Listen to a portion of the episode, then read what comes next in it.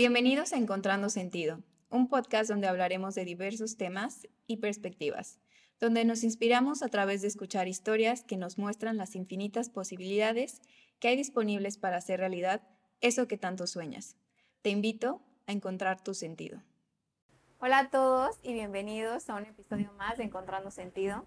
El día de hoy me siento súper feliz porque estoy con un súper crack de los coches, ya verán por qué. Y Fernando, yo siempre le digo a la gente que nadie mejor que ustedes para que se presenten y nos cuenten quiénes son, qué hacen y cómo piensan. Así que por favor, preséntate. ¿Por dónde quieres, quieres que empiece? preséntate, qué, a qué te dedicas, qué estás haciendo. Cuéntale un poco a la gente de, tu trayectoria y, lo que haces. Bueno, yo yo empecé con los coches desde muy pequeño. Eh, como te decía yo fuera de cámaras hace rato, eh, a mí me gustan los coches, los aviones, las lanchas, los tanques, los barcos, todo, todo lo que tenga motor, las motos. Y entonces yo desde muy niño empecé con las motos. Y compraba una moto y la arreglaba. Y ya después de arreglarla, pues la vendía yo más cara, le ganaba un poquito y luego, como ya tenía más dinero, me compraba una moto mejor, una moto más grande y así fue, fui subiendo de motos hasta que tuve una moto que sí valía una cantidad considerable de dinero y me alcanzaba para un coche. Entonces dije, me voy a comprar un coche. Y como siempre me gustaron los Mercedes, me compré un Mercedes, lo arreglé, lo dejé hermoso, lo vendí. Y lo mismo que con las motos, y, después me compré otro Mercedes más caro y luego así ya me fui. No siempre Mercedes. me gustaban los coches, me gustaba arreglarlos y siempre, siempre les gané dinero. Era muy raro que, tuviera yo que vender un, un coche en un valor menor al que yo pagué por él. Siempre les ganaba. Y pues ahí me, me fui enrolando en esta actividad hasta que después tuve un Mercedes ya de cierta categoría. Y así, de repente ya pasados los años, llegaba yo de la escuela a, hacer la tarea. Después de hacer la tarea, luego, luego me ponía yo a arreglar los coches. Y pasó el tiempo hasta que puse un, un, un taller. Y pues ahí ya toda mi vida toda mi vida con un taller. Eh, y como que siempre me he especializado en Mercedes-Benz. Es del, es del coche que más conozco. Y he restaurado, yo creo que más de 100 coches he restaurado. Wow. 100 coches. 100 coches. Se dice fácil. más de 100 coches sin ningún problema, muchos más. No sé, Así es, así. Y, pues ahorita que ya llevo algunos buenos años de estar en esta actividad, como que ya le, ya, ya le quiero bajar un poquito. Este, voy a, me estoy dedicando a dos coches míos nada más. Y pues ya, vamos a ver qué pasa. Eh, esa es la historia profesional de por qué estoy tengo un taller, pero te digo que ahorita ya, ya, ya, hago pocas cosas, ya, ya más bien me dedico a cosas mías, proyectos míos, no de, no de otras personas. Y en todo este tiempo que has estado en, el tema de los coches, ¿qué es lo que más eh, has disfrutado de, de estar reconstruyendo coches, restaurándolos desde cero? ¿Qué es lo que más disfrutas en, hacer lo que haces? Lo que más disfruto es muy fácil responderlo. Es cuando el coche está terminado y lo veo y me gusta lo que hice con él y estoy satisfecho y se ve hermoso el coche. Ese es el, ese es el pago. Ese es el pago máximo porque pues, el dinero que, puedes ir generando, pues, se va, se va el dinero, pero la satisfacción te queda. Es este, te da un poco de felicidad. Más bien te da felicidad. Claro. Este, el resultado, esa es la parte más bonita. Eh, ¿Tú querías saber algo del proceso, de cómo empieza todo? Sí, ¿cómo, cómo empieza el proceso eh, de reconstruir un coche de cero? Porque hay coches que literal los reconstruyes de cero. Entonces, ¿cómo es ese proceso y cómo es tu proceso creativo para hacerlo? O sea, no sé si tú en realidad, ¿cómo lo piensas de voy a empezar desde este punto a este punto o es simplemente intuitivo de que dices empiezo aquí y lo que demás que fluya? ¿Cómo es ese proceso? Es que depende mucho de- del carro. Depende mucho del carro, en qué condiciones está, qué tipo de coche es, cuál es la intención y la intensidad de la restauración, porque puedes restaurar un coche, pulirlo y encerarlo. Eso no es restaurar, pero bueno, puedes hacerle unos arreglos leves o te puedes ir a fondo a, que quede igual que nuevo. Ah, En algunos casos, en algunos casos y en algunas partes del coche queda mejor que nuevo, porque en la fábrica no se preocupaban de, de un, un cromo perfecto de exhibición y yo sí. Eh, el proceso, ¿quieres que te platique todo el proceso de lo que es una restauración? Sí, claro. Bueno, dependiendo de lo que ya te dije, que llegue el dueño y te dice, no, pues, ¿sabes qué? No tengo mucha lana, hazle esto, nada más. Ese- ese- esa es la restauración que no me gusta hacer. Me gusta el dueño que me dice, aquí está mi coche, déjamelo como nuevo. Entonces, es ahí es donde tú dices, voy con todo. Y bueno, lo- el procedimiento normal es, entre el coche, haces un inventario de todas las piezas que vas a, necesitar, haces una lista eh, y desarmas el coche.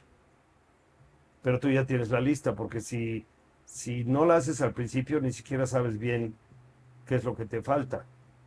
Entonces haces, haces la lista, empiezas a sortir piezas, mientras lo desarman todo de carrocería. Luego le quitan toda la mecánica, lo desarman toda la mecánica. Estamos hablando de una restauración top. Ok. Le, lo desarmas totalmente de mecánica y se le quita la pintura y se empieza a hacer el, el trabajo de carrocería, de la lámina. Paralelamente se hace lo de la mecánica y paralelamente estás consiguiendo piezas. Entonces, este, pues bueno, resumiéndolo muy rápido, cuando ya está pintado y ojalateado y todo el coche, faltan las vestiduras. Paralelamente puedes ir haciendo las vestiduras. O sea, pues puede haber simultaneidad en, en varias cosas, que generalmente no la llevo mucho a cabo, pero, ah, ya urgen las vestiduras, entonces las mandas a hacer a destiempo, porque puedes tenerlas desde antes, salvo algunas cosas que no sabes cómo vas a hacerlo hasta que avanzas. Pero bueno, eh, en, en grandes rasgos así es. Y entonces, este, pues ya está el coche terminado de pintura, ya está armada toda la mecánica y armas el coche, todo lo que es lo demás y hasta el último vestiduras. Ese es el procedimiento abreviado. Eh, hay algunos carros problemáticos que no traen piezas, les faltan piezas o llegan sin que caminen. Entonces ahí te metes en problemas más grandes. Eh, en esos casos hay, hay ocasiones donde, donde tienes que fabricar la pieza o conseguirla en Afganistán. Obviamente no. En- no sé, en- depende de la nacionalidad del coche. Hay unos coches que son alemanes, otros italianos, otros franceses, otros americanos. Depende de dónde, pues ahí vas tratando de conseguir todas las piezas y la- hay unas que de plano no las hay. Entonces las fabricas. Yo tengo un dicho de broma que dice, mira, son fierros. O les quitas o le pones. O sea, si le falta, le pones. Si le sobra, le quitas. El fierro, son fierros. Puedes fabricar lo que quieras. Ok. Se puede fabricar. Puedo fabricar una calavera de un coche, además te va a costar un dineral. Claro. Generalmente para los coches que yo he hecho, siempre hay refacciones. ¿Hay algún Todas. coche que, que tú digas, este coche fue todo un reto o de, de este me siento muy Sí, orgulloso? Tengo varios, tengo varios de esos. Eh, había un, había un Mercedes 300 SL de una persona que me dijo, sí, lo quiero restaurar a muerte. Y si gana un concurso en Estados Unidos, más bien yo se lo propuse a él. Dije, ok, lo vamos a restaurar para que gane en México, pero vámonos más allá. Si gana en Estados Unidos, me das un premio extra, un bono, pues.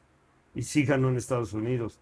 Nos llevamos el coche hasta, hasta Estados Unidos. Bueno, en Ogonquit se llama el lugar.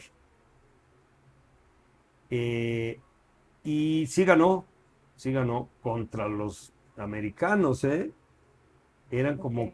40 coches y pues no les quedó otra más que reconocer que sí estaba mejor que los de ellos, muchos de ellos restaurados.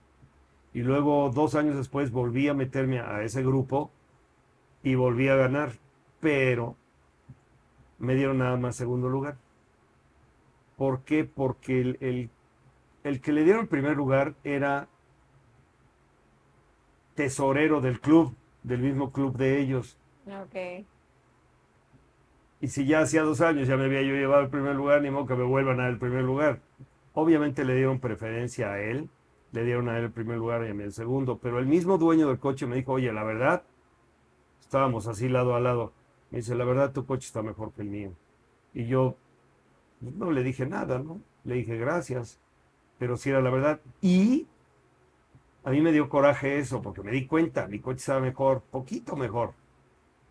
Y como estábamos en un hotel, fui a los basureros. Ah, porque botabas y pues la gente tiraba el, el papelito, lo tiraba en el basurerito del hotel. Entonces yo dije, no, güey, aquí me están haciendo trampa. Me dio coraje. Porque implicaba mucha logística llevar el coche hasta Estados Unidos, ¿no? Y entonces fui al lugar del hotel donde recopilan toda la basura. Dije, a mí me vale. Eh, era basura limpia. Eran papeles y quizá algún sándwich. No me das un sándwich, no, pasa nada. Y entonces, este sí, recopilé todo lo que pude y conté los votos del primer lugar y del, segundo. Había más votos míos. Pero ya no la hice de emoción porque pues no estaba yo en posición de ponerme exigente y además ya había pasado y todo, ya, ya se había hecho la premiación, la premiación y todo. Dije, "Ah, ahí muere. Entonces hay, hay muchas anécdotas así curiosas. Otro reto que tuve, bueno, es que he tenido muchos retos, muchos, son los que me gustan, los retos. Ok. Las cosas convencionales como que no, no, no, no demandan de ti lo que tú puedes dar. Y cuando yo no puedo dar, me preparo, investigo, haga algo, pero lo doy. ¿Qué has aprendido de ti en todos estos retos? Cuando hay algo que te mueve tanto y me decías que has tenido muchísimos de estos, entonces, ¿qué es lo que has aprendido de ti en todos estos retos? Bueno, más que aprenderlo, lo reafirmé. Yo soy una persona que soy persistente, persistente, y no me rindo. Eso se lo enseñé a mis hijos. Si yo veo una puerta cerrada, la abro. Y si no se abre, le doy de patadas hasta que la tumbe. Claro, es un sentido figurado muy violento Claro. pero se entiende, entiende. el fondo. Y, y eso, eso yo creo que es lo, lo que lo que debe moverte. Y eso se lo transmití a mis hijos. Y son persistentes, o sea, hay que persistir. Y otra cosa que te iba a decir, pienso yo que la fuerza de voluntad no existe, se llama interés. Claro que sí existe la fuerza de voluntad, pero es en otro sentido. Entonces, quiero bajar de peso. Ay, ya viste a Fernando, bajó de peso 10 kilos. Es que tiene mucha fuerza de voluntad. No, señor. Fuerza de voluntad es querer hacerlo, voluntad es querer hacerlo. Entonces, no se llama Fuerza de voluntad es exactamente lo mismo que interés. La fuerza de mi voluntad es bajar de peso, lo voy a lograr. Fuerza de voluntad es hacer algo en contra de tu voluntad, pero si está en contra de tu voluntad no lo vas a hacer. O sea, es un poquito ambiguo y medio chistoso eso. Eh, yo creo que la fuerza de voluntad es, el interés. Y si, si, tú tienes interés en hacer algo, lo vas a hacer. Totalmente. Siempre y cuando sea humanamente posible o esté dentro de tu alcance. ¿Cómo es que, cómo es vivir tu pasión?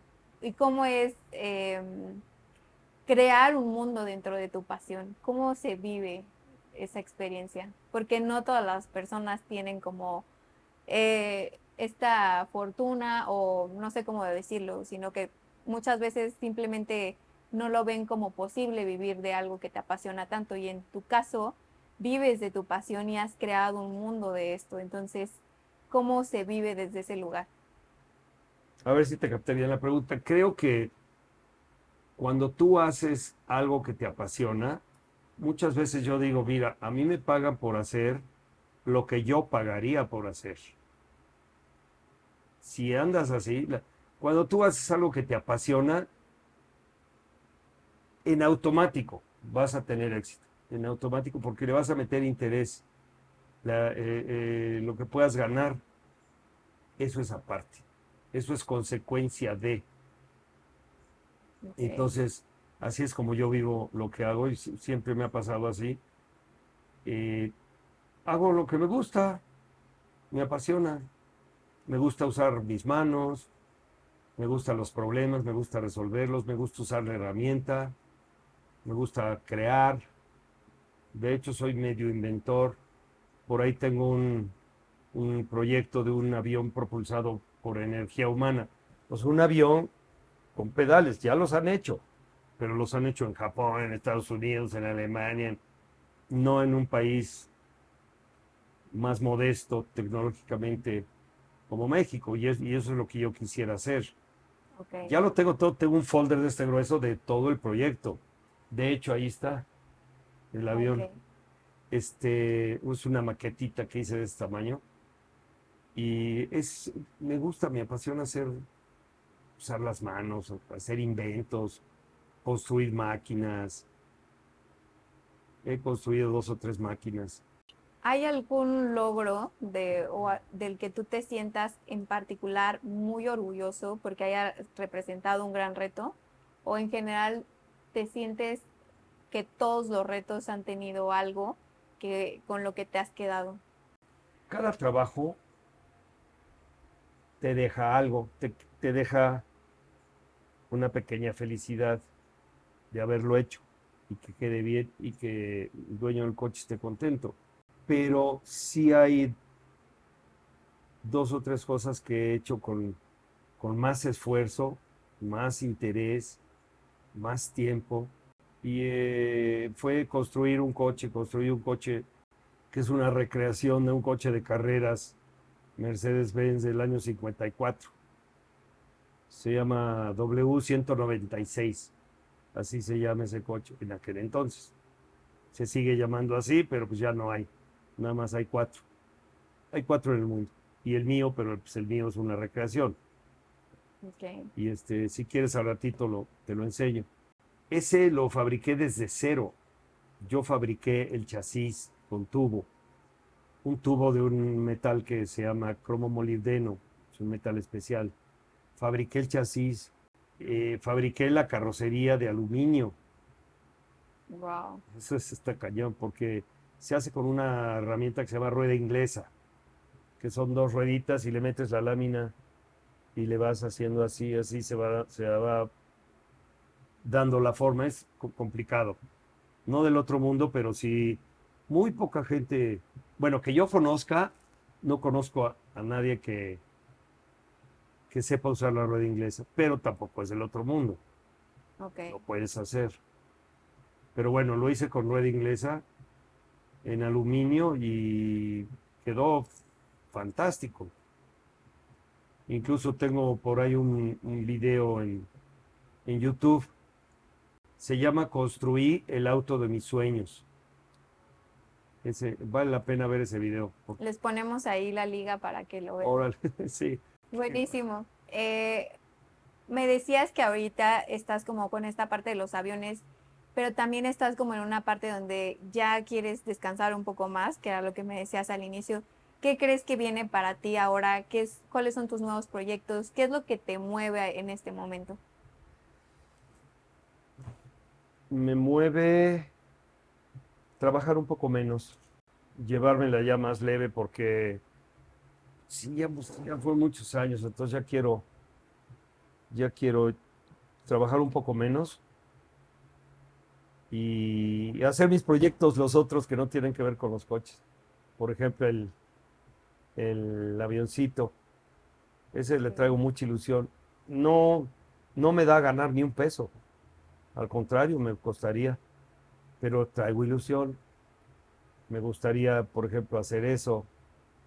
Me gustaría tal vez restaurar un coche muy especial, muy especial, así muy super coche pero habría que eso cuesta dinero. Pues, tendría que ser de alguien que, que me dijera, oye, mira, quiero comprar este coche, tú lo restaurarías, pero un coche así, de los de, de veras. ¿Cuál sería tu top de, de, de ese coche?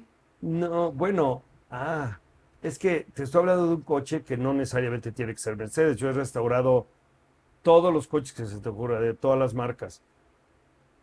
Este, pudiera ser un Mercedes, claro pero sería un coche muy especial, muy caro, que ni siquiera existe en México esos carros. Y que algún gringo me dijera, mira, aquí está este coche súper chido, este, restáuramelo para ganar un concurso que se llama Pebble Beach en Estados Unidos.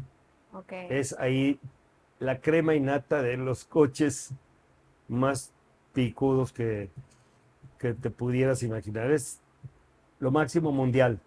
Es en California. Es en un hotel que está a la orilla de una medio playa. Y este y ahí hacen un concurso anual de coches realmente, realmente impresionantes. Pero así te vas de espaldas. Eso es lo que te gustaría hacer ahora. Eso es lo que me gustaría. ¿Tienes una anécdota de que fuiste a, a un museo en Viena y viste un Mercedes que ah, recreaste. Ese es el que te decía yo, que hice desde el chasis y todo con la rueda inglesa, es ese. Ok, buenísimo. ¿Y tienes fotos de, ese coche? Pues aquí tengo uno. Ah, ok, bueno, estaría padrísimo ahorita. Ahorita si quieres lo vemos. Buenísimo. Y entrando un poco como en la parte personal, yo siempre eh, he pensado que, la, o más bien esto es de un filósofo que dice que la calidad de las preguntas que nos hacemos determinan la calidad de nuestras vidas. Entonces, ¿tú qué pregunta le regalarías a la gente para que en cualquier cosa que se apasionen o quieran hacer, tú les puedas regalar esa pregunta que se puedan hacer para seguir avanzando en su camino? Le diría, ¿te crees capaz de lograr lo que quieres, lo que andas buscando? La mayoría te diría, pues yo creo que sí, pues hazlo. Esa es una buena pregunta. Otra buena pregunta, ¿realmente quieres lograr lo que traes en mente o es una inquietud no muy fuerte? Piénsalo. Y si sí es fuerte, dedícale todo a eso y no te rindas en el camino. Ok, me gustan esas preguntas, ¿no? De entrada que, que tengas bien claro que a lo que le vas a invertir tiempo, si es algo que verdaderamente te mueve, ¿no? Que en tu caso tu pasión te ha movido todo este tiempo. Eh, sí. Por otra parte, me gustaría que, me platicaras un poco acerca de cuál es tu percepción de la felicidad. Para ti, ¿qué es la felicidad? Es una excelente pregunta. Eh, hace poco fui a un TED Talk y hablaban de, de ciertas cosas diferentes. Algunas no tan profundas, otras sí más, más profundas. Y se me ocurrió yo preparar un TED Talk para el año que viene, precisamente de lo que me preguntes, de la felicidad. Creo que la felicidad es algo muy complejo, tremendamente complejo. y a la vez muy fácil. Eh, yo creo que la felicidad, así la felicidad no existe. No existe. Son, tú no puedes estar feliz todo el tiempo. Necesitas estar triste a ratos para que tengas el contraste, el contraste de cuando no estás triste, ¿qué significa eso? Es decir, si la felicidad todo el tiempo no, no es posible. Pues te estoy hablando desde mi punto de vista. Claro. Es que es delicado el tema. Sí, adelante. es muy subjetivo también, ¿no? Sí, Yo creo que la felicidad es el promedio de las pequeñas felicidades que puedas lograr. Por ejemplo, yo estoy ahorita haciendo ahorita un, un barandal en mi casa, pero lo estoy haciendo yo personalmente. Pero pues nunca había hecho un barandal. Es de tubos de, tubos de acero inoxidable con un cristal en medio. Ninguna ciencia del otro mundo. Pero como yo no me dedico a eso, me está costando mucho trabajo dejarlo perfecto. Y entro a mi casa, todavía no lo termino, pero entro a mi casa y lo veo digo, ah, qué bonito me quedó. Porque me ha costado muchísimo trabajo, nada más por eso. claro. Más, más que por, por eso, que porque esté realmente bonito, que sí está bonito. Eh, pero entre más trabajo te cuesten las cosas, más las disfrutas. Lo que te decía hace un momento de, de que cuando terminas un coche después de un año y medio de estarlo trabajando, te da felicidad, te da una pequeña felicidad. ¿En qué medida? Pues cada quien lo mide a su manera, pero entre más trabajo te cuestan las cosas, más las disfrutas. Las cosas que no te cuestan ningún trabajo, no las gozas, no las disfrutas, no nada. Tampoco se trata de ser masoquismo, que me cueste mucho trabajo a fuerza, no. Masoquismo, no, no, no. Pero hay cosas que demandan mucha atención, Totalmente. mucha atención, mucho trabajo, mucho tiempo. Entonces, esas son las que, sobre todo si corresponden con tu plan inicial, wow, ahí vas a encontrar una felicidad. Entonces, de las pequeñas tareas que tenemos diariamente, cada una te da una pequeña felicidad en diferente, en diferente medida. Por ejemplo, dices, está muy sucio mi coche y llevas tres días de que no lo lavas. Finalmente lo lavas, dices, ¿sabes qué? No tengo quien me lo lave, lo voy a lavar personalmente. Más trabajo de tu parte que si tú dices, lávamelo. Si tú lo lavas personalmente, lo vas a ver más limpio y más bonito que si te lo hubiera lavado alguien. Entonces finalmente lo lavas y dices, yes, ah, qué bien me quedó, qué bonito se ve. Es una pequeña felicidad insignificante, es de las pequeñas felicidades diarias. Hay otras que aunque son diarias son más importantes. Eh, no sé, todo aquello que, te cueste trabajo y lo logres y sea algo positivo, por supuesto, te da una pequeña felicidad. Ahora, ¿cuántas pequeñas felicidades tuviste en un día o cuántas acumulaste en una semana? Si en una, pero diferentes felicidades son lavar el coche o hacer el barandal o hacer algo ya más canijo, ya que demanda mucho más trabajo. Esa ya no es pequeña felicidad, es una felicidad un poquito más grande. Entonces, si tú acumulas todas las felicidades, las pequeñas o medianas o grandes felicidades que lograste en una semana, esa es tu felicidad, la general. Entonces, tú vas a ser feliz, tu vida va a ser feliz en la medida que tú acumules pequeñas facilidades, eh, felicidades. ¿Qué tantas puedes acumular? Entre más acumules, más es, alto es tu promedio de felicidad y más feliz vas a ser. Totalmente. Me encanta este concepto de acumular la, la felicidad, ¿no? O sea, hay un libro muy bueno que se llama Surfear la vida, que justamente me hace un poco de sentido con lo que estás diciendo, que habla de que mm, los surfistas eh, tienen, para agarrar una buena ola, tienen que estar nadando, nadando y nadando hasta que agarran una ola que dura un minuto, dos minutos, cinco minutos, pero disfrutan el proceso Exacto. de estar nadando hasta encontrar una buena ola. Y es un poco lo que dices, ¿no? Entre más te cuesta, más lo disfrutas. Me encanta. Claro. Y estos cuates, este, hasta que no agarran la superola del día o de la semana, se está toda la mañana cazando olas, pero llega una buenísima y se avienta un rollo ahí larguísimo de pelos Esa es la pequeña felicidad de ese día de él. Aparte de que lavó su coche y no sé. Sí, sí, sí. Entonces, ¿cuántas felicidades gustó en ese día? A lo mejor nada más esa, la de la ola, magnífica. Bueno, le cuenta para el promedio de la semana, ¿no? Sí, exacto. Así es. Hoy, por ejemplo, que, que tienes tan claro tu concepto de felicidad, ¿cómo va ese balance en tu vida de, de decir, tú realmente consideras que acumulas demasiada felicidad en tu semana? Yo en lo personal, ¿se puede decir que soy feliz? Sí. Sí, sí, soy feliz. Ahora, en el balance de todo lo que has hecho, eh, porque has hecho muchísimas cosas y cosas grandiosas.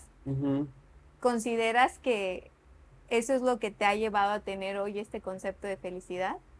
Y que te sientes como en, en paz con, con lo que has hecho y, y feliz por la trayectoria que tienes. Definitivo.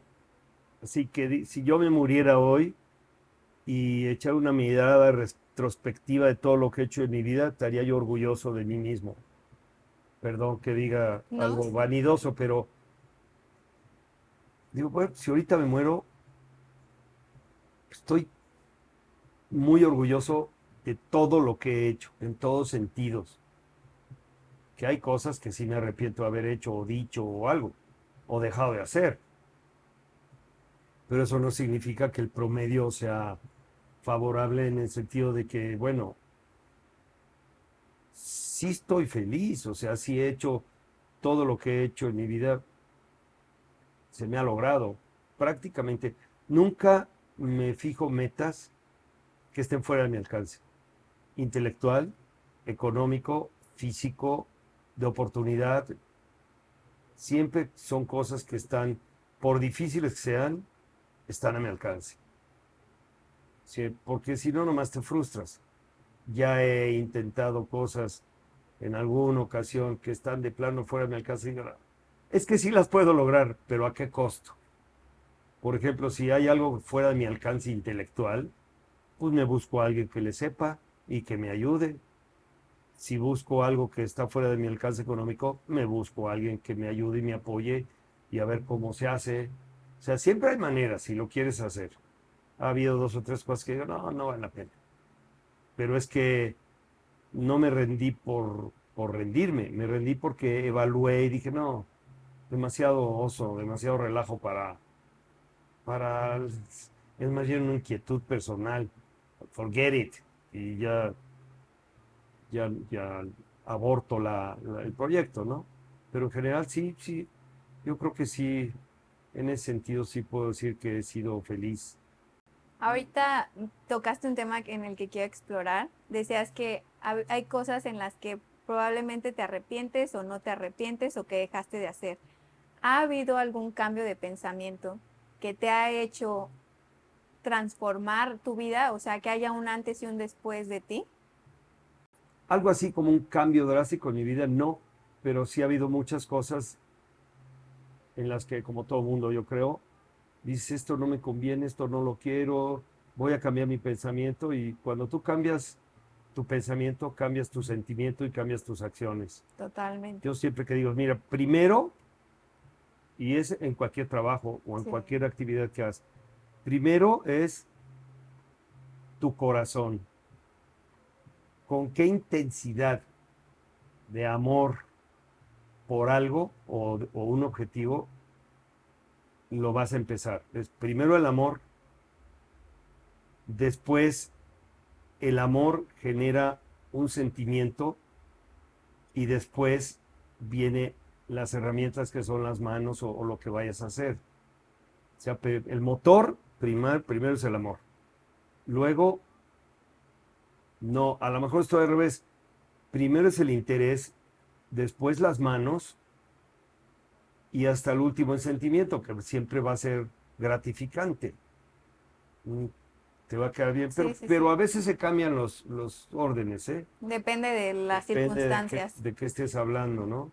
Ahora que con todos estos nuevos proyectos y que ya me has dicho un poco acerca de, de lo que para ti ha sido importante a lo largo de, de tu trayectoria, trayectoria, pero tú qué le dirías a la gente que es clave una vez que tú encuentras un sueño y que tienes una pasión, aparte de no rendirse y ir a tumbar puertas, ¿qué le dirías a la gente que es clave durante ese proceso para no rendirse? Si tú tienes una meta, evaluar qué tanto estás invirtiendo para lograrla, qué desgaste emocional, de tiempo, físico, económico y todo estás invirtiendo para lograr ese objetivo. Y entonces de repente evaluarlo y dices, o le sigo o no le sigo. Y entonces te dices a ti mismo, dale, dale, no te rindas, este, piensa en las cosas positivas, eh, no, en, no en todo lo que acabo de decir, sino lo que vas a lograr. Pues sí, te va a costar todo esto, pero vas a lograr esto y esto y esto. ¿Vale la pena o no vale la pena? Eso es algo que tú tienes que evaluar y cada persona lo evalúa de acuerdo a su de acuerdo a su persona, ¿no? De, acuerdo a lo que es. Para ti, por ejemplo, en este caso, ¿cómo sabes cuando sí vale la pena? ¿Cómo se ve ese balance en tu cabeza, ¿no? De decir, sí, voy por esto o no vale tanto la pena desde tu perspectiva personal. ¿A qué sí le apuestas y qué, en qué sí estás dispuesto a apostar y en qué no? Mi estabilidad, todo lo que tienda a mi estabilidad, yo lucho por eso. Bueno, económicamente también, por supuesto, pero emocional y algo muy importante, anímica. Aquí tengo un tatuaje que dice Vita Vivet. En latín significa vive la vida. Me importa esto mucho, porque yo ya no tengo 15 años de edad. Y aprendes, la vida te enseña cosas. Es vivir tu vida con pasión porque no sabes en qué momento se te va la vida. Yo hasta ahorita he estado, siempre he estado muy sano, siempre he estado muy sano yo. O sea, trato de, trato de llevar mi vida sana, ¿no? Y creo que lo que debe ser importante es tratar de, de juntar los momentos felices, tus pequeñas felicidades, lo más, las más que puedas. Y lo que te haga feliz, hazlo, siempre y cuando no afectes a nadie, ni en su corazón, ni en su economía, ni en su salud, ni nada. Si no afectas a nadie en esos tres renglones principales, haz lo que se te pegue la gana. Haz lo que quieras, porque no vas a vivir otra vida, tienes que vivir esta con cordura. No vas a decir, ay, este, como es mi, única vida que voy a vivir, pues me voy a meter todo, ¿no? A ver qué se siente o voy a emborracharme a lo tonto, o voy a hacer cosas extremas, peligrosas. No, hay que poner los pies en la tierra. Vivir la vida con intensidad es no, no significa hacer tonterías, ni meterte drogas, ni, o sea, no, ni, convertirte en un borracho, ni, ni hacer cosas, como te digo, que ponen en riesgo tu salud o las de los demás, la vida. Entonces, esa es alguna pequeña filosofía que yo tengo de vivir la vida con intensidad, porque nada más una sola vez sucede esto. Pues muchísimas gracias por esta entrevista que fue buenísima. Me encanta Muchas gracias a ti. Pues muchísimas gracias. y hablando del tiempo, yo siempre le, esto siempre, así cierro la entrevista. Ajá. Eh, siempre le digo a la gente que muchas gracias por todo lo que nos comparten, porque siempre es valiosísimo. Pero una de las cosas que más les agradezco es justamente su tiempo, porque como le digo a toda la gente, siempre podemos hacer más dinero, siempre podemos hacer más de todo, pero nunca podemos hacer más tiempo. Así que muchas gracias por estar hoy aquí. Buenísimo, estuvo buenísimo esta plática. Sí, qué bueno. Pues muchísimas gracias por estar hoy aquí. Gracias a ti, gracias a ti. Y pues a toda la gente que nos sigue, eh, sigamos encontrando sentido. Gracias por vernos y compártanlo si consideran que esto les fue de mucha utilidad, que estoy segura que sí. Si te gustó este episodio, te invito a compartirlo. También puedes encontrar la entrevista completa en YouTube. Y recuerda seguirnos en Instagram como Encontrando Sentido MX y en TikTok como Encontrando Sentido Pod. Te invito a encontrar tu sentido.